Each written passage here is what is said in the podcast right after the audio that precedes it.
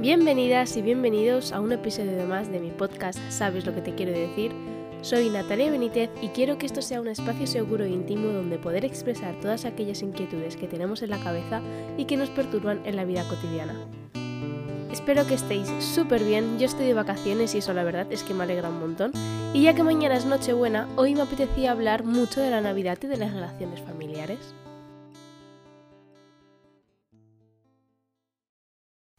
La Navidad, una fecha socialmente idílica y maravillosa donde nuestras casas se llenan de magia, amor y compañía, donde nuestras mesas quedan decoradas y atestadas de comida para disfrutar con la familia, y la felicidad brota por cada poro de nuestra piel al reencontrarnos de nuevo con nuestras personas queridas.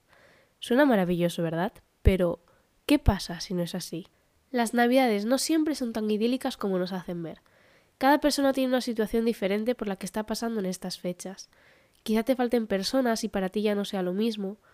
Quizás esté pasando una situación familiar delicada, bien sea por salud, por economía o por discusiones, y ya no te apetezca celebrar en estas fechas, y una infinidad de motivos que te pueden llevar a que estas fechas sean diferentes a lo establecido. Y con esto no quiero decir que las navidades no deban hacerte feliz y llenarte de alegría. Lo que quiero decir es que no siempre es así, y no por ello está mal o debes sentirte culpable. No ser feliz en Navidad está bien, que no te apetezca celebrar la Navidad está bien, y no te debes martirizar porque este año quieras y necesites que sean diferentes, y mucho menos debes dejar que otros lo hagan. En algún episodio te lo he nombrado, quien de verdad te quiere te va a comprender y quien no lo haga, que siga su camino sin molestarte en el tuyo. Desde mi punto de vista, considero que cada año en estas fechas deberíamos aceptar cada situación sin pensar en más sin pensar en cómo fueron las anteriores o cómo pueden ser las próximas, porque pueden pasar muchísimas cosas que ahora ni siquiera contemplas. Abrazar la situación que nos toca vivir y entregarnos a ella nos hace ver las cosas de manera diferente. ¿Qué más da que sea Navidad? Lo importante es que tú estés bien y si es en primavera, cuando es el momento de reunirte con tu familia y celebrar que estáis todos juntos, pues esas serán tus fechas especiales. No es tanto cuándo, sino con quién. Esto me lleva a hilar con el tema de la familia. ¿Todo vale cuando somos familia?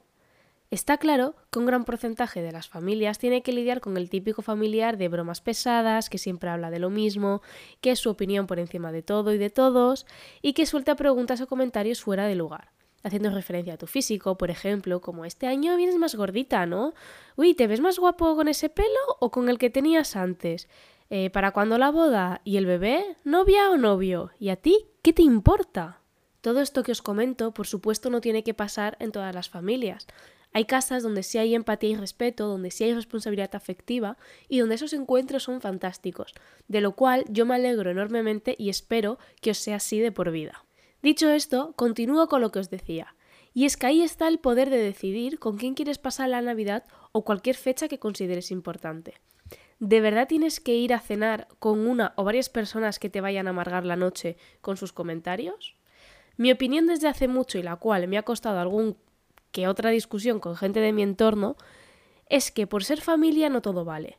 La típica frase de a la familia se le perdona todo, pues mira, sí, te la compro. Pero como dije en el episodio anterior, perdonar no significa volver.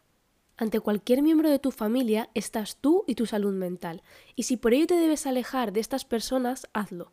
Yo qué sé, porque tengas unos primos con los que veraneabas de pequeña no significa que sean las mejores personas del mundo, o que a ti te hagan bien, y es comprensible, porque tener la misma sangre no significa unión.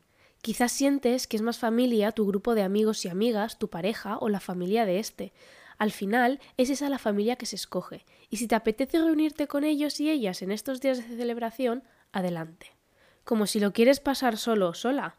A lo mejor lo que te apetece es hacerte tu comida favorita y disfrutar de ti mismo o misma. Es respetable y está bien, al igual que también está bien reunirse con diferentes familias y amigos y organizar una escapada a una casa rural en Nochevieja, por ejemplo. Al final, mientras estés feliz y te sientas a gusto, todo vale. Deja a un lado las opiniones de los demás y céntrate en lo que de verdad te haga bien a ti.